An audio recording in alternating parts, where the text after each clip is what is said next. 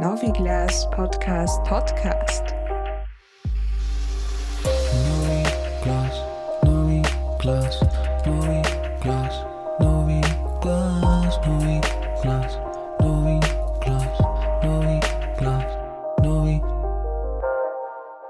Die heutige Aufnahmesession ist eigentlich etwas Besonderes, weil es so ein, ein Interview zu zweit ist, würde ich einmal meinen. Und äh, mein Gast heute ist Christina Schranz, Filmemacherin, Moderatorin, aber heute eher als Filmemacherin zu Gast. Jetzt am Wochenende, am Samstag, äh, gibt es die Premiere von deinem Dokumentarfilm in Oberwart. Also er wurde schon in Österreich gezeigt, in Graz, aber es ist doch etwas, vermutlich eine, eine, eine Besonderheit, den Film dann doch vor einem Publikum zu zeigen, das du teilweise auch gefilmt hast.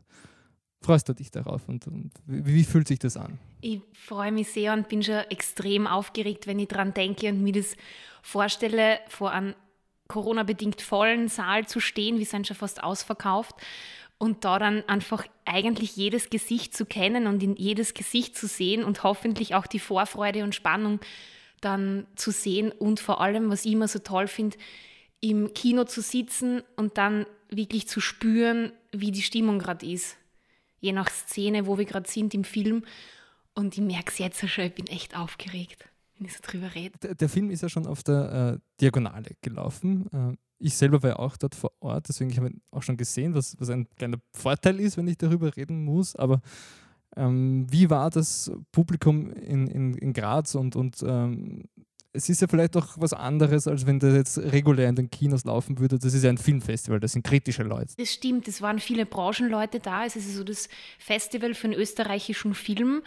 Und ähm, ich finde es halt spannend, was da so an Feedback kommen ist. Also relativ viel Positives, auch schon aus der Presse, von den Kolleginnen und Kollegen. Auch so eine Frage, warum zum Beispiel ähm, der Film Vakuum heißt, wie wir das dann auch im Film aufgegriffen haben, bildsprachlich als auch vom Ton her. Und ich glaube, was schon auch so der Konsens bei allen jetzt war, dass es jetzt schon ein Zeitdokument ist. Corona ist ja noch nicht vorbei, aber zu sehen, wie der erste Lockdown war, wie sich das alles verändert hat und das bildlich einzufangen, mit vielen Menschen zu reden, ist ähm, ja ein wirkliches Dokument geworden. Okay. Dann hast du jetzt selber die Überleitung zum, zum Film schon mal ganz gut hinbekommen, weil da wollte ich hin. Ähm, also du bist im Lockdown im Südburgenland im Haus der Eltern gelandet. Ähm, und hast dann beschlossen, du, du filmst dann draußen herum so ein bisschen. Ähm, was muss dann für dich so quasi die Idee sein, ähm, die es wert ist, aus einer Idee einen ganzen Film zu machen? Der dauert ja über 90 Minuten, oder? Ja, 82 Minuten. 82. Ja, ein lang, lang Dokumentarfilm, ja. über 80. Ähm, also wie, wie ist diese, diese Idee und, und ist es schwierig dann zu sagen, okay, das ist jetzt das, was man zu so einem Film aufblasst?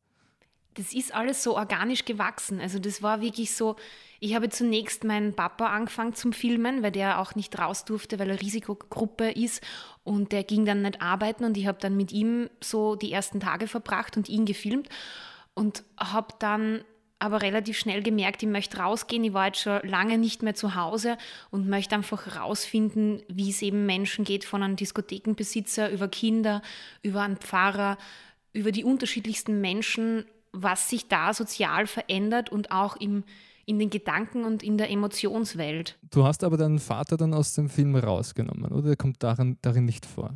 Nein, er kommt nicht vor. Ähm, das war dann auch mm, ein anderes Material. Also das war mehr so diese, diese Annäherung von mir und ihm und das hat dann im Film keinen Platz gehabt, was eigentlich ein eigener Film schon wäre. Auch bildsprachlich ganz anders gedreht. Das wäre dann einfach zu viel geworden. Vielleicht gehen wir über auf, auf das, was du da drin gemacht hast. Also du hast ähm, zeitlich versetzt über eine Periode von, was ist das, ein Dreivierteljahr vermutlich, ähm, ja. Leute gefilmt, viele, viele kommen eben zeitlich versetzt äh, noch einmal, ein zweites Mal, ein drittes Mal. Oder wenn man sich den Film ansieht, hat man das Gefühl, also so in einer Zeit, wo Familien auch zerrissen werden, bist du als Filmemacherin von ein paar Familien so fast aufgenommen worden, oder? ähm, von alten Menschen oder, oder Kindern beim Homeschooling. Geht es dir da noch um eine Distanz oder soll die ganz bewusst dann auch verloren gehen? Also dadurch, dass man es mit Menschen zu tun hat äh, und ich ja jetzt mich als Dokumentarfilmemacherin sehe und weniger auch als Journalistin, ist es für mich schon wichtig, diesen Zugang zu haben, gerade in einer Zeit, wo es heißt, ähm, wo man sich eh selber sehr isoliert hat, ist es, glaube ich, schön, wenn, wenn ein Gegenüber da ist, was einen zuhört und auch offen zuhört und jetzt weniger in eine verurteilende Richtung geht, sondern mehr sagt, okay, was sind deine Ängste? Und wie schaut es aus und auch einfach nicht nur zu fragen, sondern auch zu beobachten. Wie du schon gesagt hast, ich habe Kinder beim Homeschooling gefilmt oder in der Kirche, ähm, wie da eine Messe aufgenommen wurde oder dann ähm, ja ganz unterschiedliche Szenen in der Schule dann auch. Und das finde ich so schön, als Filmemacherin in diese Welten eintauchen zu dürfen. Ich habe ja alles auch alleine dreht, das heißt äh, auch in Bezug auf Sicherheit, also geschaut, dass ich jetzt nicht zu nahe film oder nicht zu lange drehe und so weiter. War es dann für dich auch leicht, so diese Leute zu finden? War, waren, die, waren die eh alle zu Hause und, und bereitwillig da hast, äh, äh, komm halt am Samstag vorbei und dreh mal einen Halbtag mit uns? Oder war das schwierig? Also schwierig war, glaube ich, schon so das alles zu koordinieren, weil ich ja doch eben alles alleine gedreht habe und das dann zu sagen, weil so viele Menschen vorkommen, wann kann ich bei wem drehen und wie lange und auch zu sagen, okay, ich muss aber dazwischen auch einmal eine Pause machen, weil dadurch, dass ich Kamera und Ton und so gemacht habe, du brauchst ja mal ein bisschen, um das sacken zu lassen und so. Aber viele habe ich über, über Bekannte kennengelernt. Meine Mama hat dann auch so als Produktionsassistentin fungiert und halt durchtelefoniert. Und zum Beispiel die Kinder und die Mutter habe ich wirklich kennengelernt bei einem Spaziergang. Also da war ich gerade nicht mit der Kamera unterwegs und bin spazieren gegangen und ich habe sie draußen spielen gesehen und ich kannte sie halt flüchtig und bin dann mit ihr ins Gespräch gekommen und dann haben wir über das Homeschooling geredet und dass ich eben sowieso vorhabe, in der Schule zu drehen, in der sie auch in die Schule gehen, was meine auch einmal war, so nebenbei erwähnt. Und dann hat die, hat die Mutter ihm gesagt, ja, ich kann vorbeikommen. Und aus dem sind, glaube ich, ein paar der, der, also für mich äh, emotional auch, auch, auch schönsten äh, Szenen des Films geworden. Insgesamt beinhaltet der Film also eigentlich ruhige Aufnahmen. Du machst keine oder also keine Schwenks oder kaum Schwenks. Kein, ja, keinen einzigen. Keinen einzigen keinen Schwenk. Einzigen. Also es sind so, so ruhige, ähm, so ein bisschen atmende Aufnahmen. Ähm, und neben dieser, dieser Kinderszene ist äh, auch eine bildlich, glaube ich, der schönsten Szenen aus der Kirche. Äh, wo ist das? Und der Pfarrer vor der Kamera ist äh, auch den Burgenland-Kroaten gut bekannt. Ja, das ist Fanik Branko, den man, glaube ich, schon mehrere Jahre lang kennt äh, mit seiner Tamburiza. Und ähm, ja, ich finde ihn einfach eine spannende Person, weil er so viel Freude mitbringt in die Kirche. Und ich das gerade so spannend empfunden habe, wenn eben keine Menschen in der Kirche sind und er das dann streamt und aufnimmt. Es gab, es gab ja auch Pfarrer, die gar nichts gemacht haben dann im ersten Lockdown, wo dann die Kirche komplett zu war. Und er hat aber trotzdem das geschafft, eben so schnell dann einen Stream anzubieten, wo er halt dann mit seiner Musikgruppe spielt. Und das dann zu sehen in einer leeren Kirche, aber trotzdem so diese Freude und vielleicht auch Hoffnung zu spüren, fand ich wunderschön. Und danach dann halt auch das Gespräch, was auch sehr berührend ist, ohne zu viel zu verraten, aber das kann man, glaube ich, schon so sagen. Ich weiß nicht, wie es dir damit gegangen ist. Du hast den Film ja auch schon gesehen im Kino. Also wenn ich mich äh, erinnere, war das, was ihm ja wichtig war oder was ihm am meisten gefehlt hat, war so, so Abschied nehmen können von Verstorbenen, oder? Ja, auch. Dass eben Beerdigungen anders stattgefunden haben, also mit ganz wenig Menschen, mit einem Abstand. Kann man sich gar nicht vorstellen irgendwie. Aber ja. Äh, zum Beispiel so etwas zu filmen, wäre das nicht gegangen? Also zum Beispiel hast du gesagt, dass du, du filmst auch eine Beerdigung? Ja, an das, das hab ich, hab ich, da habe ich mich irgendwie, glaube ich, nicht so drüber getraut, wenn man dann doch gedacht habe, das ist vielleicht zu, zu privat. Also ich glaube, es gibt dann auch Grenzen. Man kann dann ja auch, da kann dann ein Gespräch schon, finde ich, sehr berührend sein, ohne dass man immer die Bilder dazu braucht. Das stimmt. Vielleicht Bilder dazu. Ähm, wenn mich nicht alles täuscht, beginnt der Film am Meer. So, das ist jetzt nicht Es ist nicht der Neusiedlersee und es ist auch nicht der Rauchwater Stausee, den ich gefilmt habe, sondern das hast du richtig erkannt, sehr aufmerksam. Es ist das einzige Bild, was nicht im Burgenland gedreht wurde. Und das deute ich als Prolog, weil ich mich ja von der Natur über menschenleere Orte zu den Menschen hinbewegt habe. Es ist ein, ein, ein Wasser, es ist ein Meer und es ist in Zeitlupe gedreht. Die Metapher kann man sich vielleicht vorstellen. Na, Na, soll ich sagen oder nicht? Naja, also ich habe, ähm, ich sehe darin so ein bisschen ähm, die Natur eben, eine Welle, die so zurückschwappt, was so auch tonal so lauter wird und ja, die Welle. ja, dass da auf, was auf uns zukommt, aber trotzdem noch so was Hoffnungsvolles hat, vielleicht von dem, dass wir irgendwie dann lang, wir waren lang nicht mehr im Urlaub und es ist aber auch so ein Urlaubsbild eigentlich. Das heißt, es steckt viel in dem Bild. Und ich war halt kurz, kurz vor dem ersten Lockdown noch pri äh, privat, habe ich so eine Yoga-Reise gemacht und war halt auf Mallorca. Und dort ist das Bild entstanden. Und mit meinem Editor-Kollegen, der Sebastian Schreiner, haben wir auch das Material äh, gesichtet, weil wir halt alles angeschaut haben, was ich in der Zeit gedreht habe. Und dann kam eben die Idee, okay, wir probieren das jetzt mal aus, was macht es mit dem Film, über die Naturebene einzusteigen. Und die anderen Bilder sind ja dann im Burgenland gedreht. Und was habt ihr noch für andere Versuche gehabt und euch dann auf, auf äh, das Meeresbild festgelegt, oder? Das war eigentlich gleich da. Also das war wirklich auch die Idee vom Sebastian, mit dem zu starten. Er hat diese Idee gehabt mit der Naturebene und wir haben das probiert und das, das war von Anfang an gesetzt. Es gab immer das als erstes Bild. Also schön eigentlich, ja, jetzt wo, wo ich so nachdenke.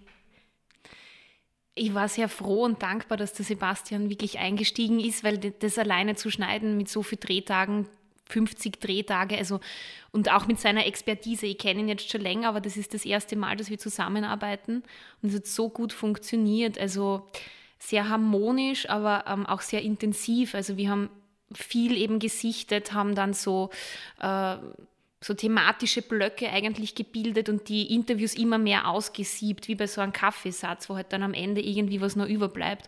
Und dann haben wir versucht, über, über Themen oder auch über Bilder hier Brücken zu schaffen, weil es jetzt, jetzt nicht äh, von der Dramaturgie her, wir haben ja keinen Porträtfilm oder etwas, was sich steigert, sondern die, die Corona-Pandemie gibt so die Dramaturgie vor. Man weiß ja eigentlich nicht, was noch alles kommt. Und die einzelnen Menschen erzählen dann wie so Themeninseln von ihren Erfahrungen. Und dann geht es, geht es so weiter in Sommer rein und in den zweiten Lockdown oder dritten eigentlich äh, Weihnachten 2020. Eine verbindende äh, Dimension des Films ist, also du hast jetzt auch die, die Lockdowns aufgezählt, dass du eigentlich einen prominenten Erzähler, Narrator hast. Ähm, Sebastian Kurz äh, und seine Statements von den Pressekonferenzen sind eigentlich die Narration im Film. Ähm, hätten Kogler oder Anschober auch gepasst oder war von Anfang an klar, es wird der Sebastian Kurz? Das war auch von Anfang an klar, also auch im Schnittprozess, weil wir gewusst haben, wir wollen jemanden haben, der uns ein bisschen eben führt durch den Film.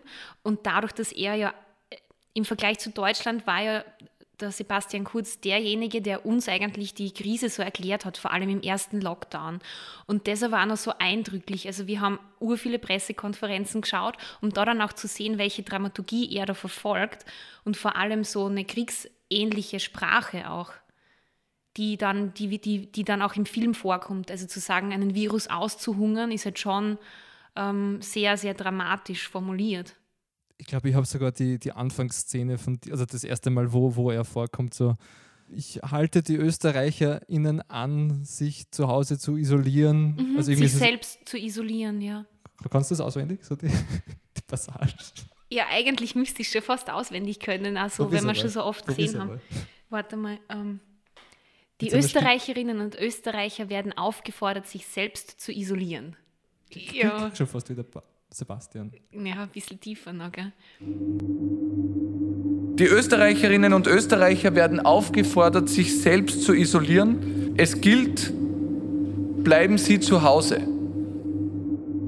Wir müssen alle gemeinsam diese Maßnahmen setzen, um das Virus auszuhungern.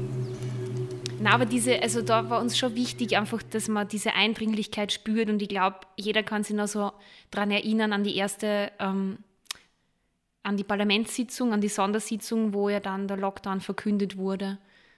Und das ist ja auch diese Rede, die dann vorkommt im Film. Aber man hört ihn nur, man sieht ihn nicht. Und es war da auch wichtig, dass man ihn nicht sieht, sondern das anders mit dem Film verwoben wird. Wie bist du an diese Audio-Files herangekommen? Du hast ja nicht jedes Mal äh, die Pressekonferenz äh, mit dem Aufnahmegerät gefilmt. Na, also wir haben uns die alle angeschaut und dann natürlich mit den, also die vom, vom ORF haben wir die dann bekommen. Angeschaut heißt, Du, kann, du also hast es im, im, in der jeweiligen Woche gesehen und dann entschieden, das kommt jetzt rein oder nicht? na, wir haben es teilweise auch rückwirkend dann geschaut. Also ich, wir haben schon gewusst, es kommt vor, weil wir müssen halt noch uns durch die Pressekonferenzen durcharbeiten. Und es gibt ja auch ähm, so YouTube ähm, vom Bundeskanzleramt, wo du dir die dann anschauen kannst. Und da gibt es viele Quellen oder halt vom ORF, die sind ja dann ewig ähm, verfügbar, gefühlt. Dann lassen wir mal den kurz außen vor. Und was kümmert eigentlich den Bayerischen Rundfunk, der als erster Fernsehsender, nicht der ORF, sondern der Bayerische Rundfunk, ähm, diesen Film über den Lockdown im Südburgenland ausstrahlen wird? Was, was kümmert die Bayern so? Dass sie da sagen, okay, das interessiert uns, wir steigen da ein und zeigen den dann irgendwann im Fernsehen. Ja. ich glaube, das sind zwei Gründe. Das eine ist ähm, der Kontakt, dadurch, dass ich an der Filmhochschule studiert habe, ich bin seit letzter Woche Absolventin, ähm, In München haben, mhm, in München, haben wir halt einen direkten Draht äh, zur, zur, zum BR. Das heißt, ähm, man kann da relativ äh, schnell eine Idee pitchen und vorstellen und wenn die, die als gut empfunden wird, dann steig, steigt der Sender auch ein und unterstützt einen finanziell als Co-Produzent, so wie bei mir das der Fall war. Und thematisch war es einfach so, dass die Redakteurin, die mich betreut hat, Nathalie Lambsdorff, auch gemeint hat, das ist jetzt so ein allumfassendes Thema und es ist zwar ein Mikrokosmos, aber trotzdem ist die Stärke des Films die, dass so viele Menschen abgebildet werden und man sich hier trotzdem, egal ob Deutschland oder Österreich, sich identifiziert. Ob man jetzt ein Elternteil ist oder, oder alleinerziehend ist oder ähm, angestellt oder selbstständig. Es gibt ja ähnliche Thematiken, egal ob Deutschland oder Österreich.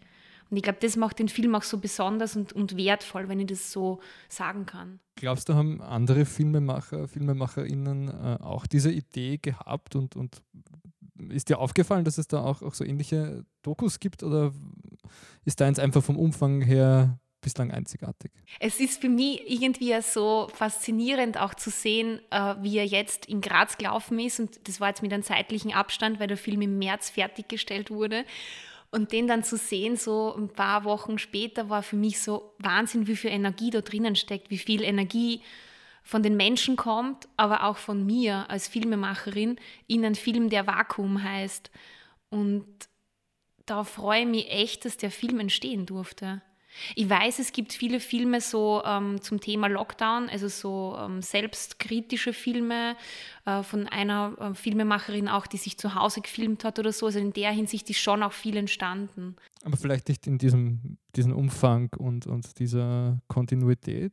Also würde man das machen, wenn man jetzt zum Beispiel eben keine, äh, keinen TV-Sender auch so als, als äh, Partner an Bord hätte? Naja, ich habe den, den Film ja schon gemacht, wie dann das der, der BR eingestiegen ist. Da war ja schon mittendrin, da war klar, der Film wird auch ein, ein Langfilm. Und da, dadurch, dass der BR aber eingestiegen ist, wusste ich, okay, ich kann jetzt mehr Leute ins Boot holen, also vor allem in der Postproduktion, Mischungs-, äh, Sounddesign, ähm, Farbkorrektur und kann da auch, ähm, ja, kann das einfach auch finanzieren, dass ich dann nicht alleine alles machen muss. Das war dann klar. Wenn man sich den Film ansieht, weiß man vielleicht auch nicht, was, was eben so, so ein, äh, welche wichtigen Komponenten da dann da noch drinstecken. Also Color Grading, okay, das checkt man so langsam, glaube ich, dass man irgendwie die, die Farben auch noch bearbeitet bei jeder einzelnen Szene. Aber äh, du hast dich auch sehr mit dem Sound gespielt oder mit einer, mit einer Gruppe von Leuten. Was ist da die dahinterliegende Idee und wie ist das überhaupt zustande gekommen? Die Idee ist, der Film heißt Vakuum. Und wir haben dann überlegt, äh, wie können wir das tonal auch einsetzen, dass wir da so eine Stimmung haben, die einen die Luft wegnimmt. Und dann kam da vom Andrew Mottel, Sounddesign eben und Mischung, äh, auch schon relativ früh die Idee, dass wir mit Instrumenten arbeiten, die luftig sind. Das heißt, die Luft auch mit erzeugen, zum Beispiel eine Orgel oder eine Ziehharmonika oder eine Trompete. Und das habe ich dann im Burgenland aufgenommen. Und diese Aufnahmen wurden dann wieder von ihm in München bearbeitet und zwar so verfremdet, dass das wirklich wie so eine Soundcollage ist. Also ich denke es mir selber noch jetzt, wenn ich im Kino sitze und er das dann auch mit Naturgeräuschen vermischt, das ist ein Wahnsinn im positiven Sinn, was da alles möglich ist. Also total beeindruckend. Wir haben sie wirklich ein ganzes Monat eingesperrt. Wir sind nur daheim geblieben. Und das, ich sage durch das, dass wir ein Wirtshaus haben. Also mit dem Essen sind wir versorgt gewesen, mit dem Klopapier natürlich auch. Also Audio für Filme, Ja. da, das sind die Möglichkeiten. Grenzenlos eigentlich. Und das dann auch im, im Kino zu hören auf einer ähm, Dolby Surround ist halt wirklich toll. Aber ihr, ihr habt ja nicht nur, nur das da gehabt, also quasi die, die Musik so ein bisschen, sondern auch äh, das, weiß ich nicht, Schritte irgendwie Mhm. extra aufgezeichnet Genau, werden. irgendwie- Nachvertonungen, also Geräuschemacher, Foley Artists, das ist ein eigener Beruf auch, die auch, da müssten wir eigentlich auch mal einen Film drüber machen, wie die arbeiten, weil die haben unterschiedliche Utensilien und haben halt so ein eigenes Studio und können halt dann den Film plastischer machen. Und ich finde das auch so schön, ähm, auch bei einem Dokumentarfilm, wenn man selber Ton macht, ich kann jetzt nicht überall alles nochmal mit aufnehmen, so einzelne Nurtöne heißt es dann, also so einzelne Geräusche von Schritten oder so. Und das ist dann schon großartig, wenn es da auch wen gibt, der dann die da unterstützt oder so, oder nochmal einen Vogel. Verstapftes Geräusch oder. Ja, schlapp, also gehen oder halt, ähm, weiß ich nicht, ein Vogel, wenn der so geht, dann da gibt es ja diese eine Einstellung, wo, wo ich einen leeren Dorfplatz gefilmt habe und dann ist da so eine Taube und die geht dann so allein. Und dann haben wir das halt auch noch verstärkt. Sollten die Leute jetzt besonders auf, passt auf den Vogel auf und was Ja, genau, du Geräusche kannst dir dadurch auch Akzente setzen. Okay, wir waren gerade beim Sound, da passt Musik dazu, da passt, da passt äh, irgendwie Ausgehen dazu. Ähm, du hast einen Nachtgastronomen in Oberwart gefilmt, du hast ähm, ein, ein Konditor und ein Wirtshauspaar oder ein Ja. Wi- Wirt, wie, wie heißt das dann? Wirtspaar? Wirts, Wirte, ja. Wirte. Wirte heißt das dann. Du Nein, ich weiß nicht, wie, wie das, oder Restaurant, ein Restaurant, wie sagt man da? Restaurantbetreiber. Restaurantpaar, ja, vielleicht sowas. ja. Gefilmt. Ähm, was für Gemeinsamkeiten hast du so zwischen diesen, diesen Personen erkannt? Gemeinsamkeiten. Ich denke schon, also dass die, die Offenheit mir gegenüber, also zu sagen, ich nehme mir die Zeit oder ich finde es auch schön, dass da jetzt wer da ist, der dir zuhört und ähm, da wirklich offen auch zu reden. Auf eine Art und Weise auch das für mich, was auch für mich schön ist, das Bodenständige, also wieder zu Hause zu sein und einfach zu spüren, obwohl Corona ist, sind die Menschen alle mir offen gewesen und haben gesagt, ja, okay, komm vorbei und wir reden und du kannst filmen. Du, du warst in den Lockdowns in Wien und auch in Oberwart. Ähm, was war so der Unterschied, äh, den, den du gespürt hast zwischen Stadt und Land? War dann Wien ein Zufluchtsort und Burgenland der Arbeitsplatz? Na, beides eigentlich, weil der Film ist ja im Burgenland gedreht und in Wien dann geschnitten worden. Das heißt, es war ja alles voll die intensive Zeit. Zuerst mit so vielen Menschen zu sein und halt total äh, kreativ mit der Kamera umzugehen und diese Ideen zu verwirklichen und dann dieses Material zu sichten und eben zu schneiden, wo wir wirklich jeden Tag gesessen sein dran und einen richtig straffen Zeitplan gehabt haben, weil im Dezember schon der Rohschnitt stehen musste. Das heißt, eine erste Fassung, die schon noch länger war als die, die jetzt fertig ist und das dann eben mit dem Sender zu besprechen und auch mit der Filmhochschule. Das heißt, es war schon eine sehr intensive Zeit, wo ich eigentlich voll viel gearbeitet habe. Und ich glaube, das hat mir auch geholfen. Also eine Beschäftigung zu haben in der Zeit und zu wissen, ich schaffe da was für die Nachwelt, was hoffentlich wichtig ist. In Wien hat man ja miterlebt, so, ich glaube, diese Corona-GegnerInnen-Demos waren immer am Samstag. Da hast du dann immer den Helikopter über die Innenstadt schwirren gehört, den ganzen Vormittag oder Nachmittag lang. Ähm, du warst aber auch bei so einer Querdenker-Demo in Oberwart. Ähm, wie war das für dich? Du, bist auch sehr weit hinten dort gestanden. Äh, war das bewusst? Ich habe halt, ja genau, das hat sie dann auch, ähm, es war also eine Fragenkundgebung, hat so, so wurde es auch tituliert. Und ich habe versucht, ich wollte einfach einen Weitblick, zu, einen Weitblick schaffen. Meine Aufnahmen sind ja generell eher weitwinkeliger gestaltet. Und einfach zu zeigen, okay, wir haben das Rathaus ja schon mal gesehen, wo keine Menschen da sind, so gefühlt ein Dreivierteljahr vorher. Und auf einmal tut sich da aber was und, und es gibt halt Menschen, die ähm, ja ihre Ängste eigentlich teilen oder auch ihre Wut. Und mir war einfach wichtig, im Sinne von einem Zeitdokument auch diese Facette anzuschneiden, weil das ja dann alles erst eigentlich angefangen hat, wo wir schon auch im Schnitt waren und der Film schon fast fertig war. Und das mehr zu beobachten auch. Ja, wir sind dann eigentlich eine, eine Zeit lang so von Lockdown zu, zu Lockdown getümpelt. Äh, und wir wissen eh nicht, ob das, ob das vorbei sein wird oder ob vielleicht mal wieder was kommen wird, äh, früher oder später. Wie zieht man einen Schlussstrich bei einem Ding, das nicht von alleine verschwinden wird von dieser Welt? Du meinst jetzt thematisch im Film, wann hört man auf? Wann ist der Film zu Ende? Hast du gewusst, wann du aufhören wirst? Wir haben am ganzen Beginn gedacht, das ist der erste Lockdown und die Öffnung im Sommer schon thematisieren wir zumindest noch kurz. Und dann sind wir im Schnitt und es kommt der zweite Lockdown und dann haben wir eigentlich permanent Pressekonferenzen geschaut und überlegt, wie können wir das noch einbauen und was davon, weil ich ja wirklich mitten im Schnitt gerade war und dann wieder alleine dreht habe und dann haben wir uns gedacht, Weihnachten ist eigentlich ein schöner dramaturgischer Abschluss von dem Ganzen, weil es ja auch nochmal so eine Metapher in sich trägt und so einen leeren Weihnachtsbaum zu fümmern am Dorfplatz und wieder, dass sie alles ins Private zurückgeht und ein anders, anderes Weihnachten ist, wo man sie testen lässt und wo es, das war für uns eigentlich in, in der Hinsicht ein schöner Schluss, der ja auch wieder was Offenes beinhaltet, aber auch Hoffnung sein kann und je nachdem, ich finde, der Film verändert sich ja voll mit, je nachdem, wo wir gerade stehen. Und wenn wir den jetzt im Sommer schauen, hat man das Gefühl, es öffnet sich wieder alles und es ist eigentlich vielleicht eine Erleichterung, dann zu spüren, okay, es ist anders. Und das finde ich sehr spannend, dass sich der Film so äh, mitverändert, obwohl er schon fertig ist. Vielleicht zum, um zum Abschluss zu kommen. Also er wird am Samstag in Oberwart gezeigt und dann am Sonntag und am Dienstag. Und am Dienstag, genau. Ähm, und danach, was passiert zwischen dieser Premiere in Oberwart und, und eben dem Bayerischen Rundfunk. Was macht der Film dann so? Der Film äh, wandert hoffentlich noch ein bisschen rum. Das heißt, äh, wir sind offiziell noch in der Filmfestival-Auswertung. Das heißt, äh, er wird gerade eingereicht bei unterschiedlichen Festivals. Wir haben auch schon ein paar andere Zusagen und gegebenenfalls, dass er eben auch Open Air gezeigt wird in Österreich. Und ja, am besten kann man da eh, indem man mich kontaktiert, darf man das jetzt so sagen, Facebook, Instagram ähm, oder meine Webseite, wo es dann die Informationen gibt. Oder über dich dann, Konstantin. Ihr könnt es auch sehr gerne auf die, die Novi Glas Redaktion wenden, genau. Okay, was heißt das rein theoretisch, wenn ich sagen würde, okay, es ist ein Film über den Lockdown im Burgenland, kann der theoretisch irgendwo anders im Burgenland auch noch gezeigt werden, jetzt im Sommer, auch wenn kein Filmfestival ist?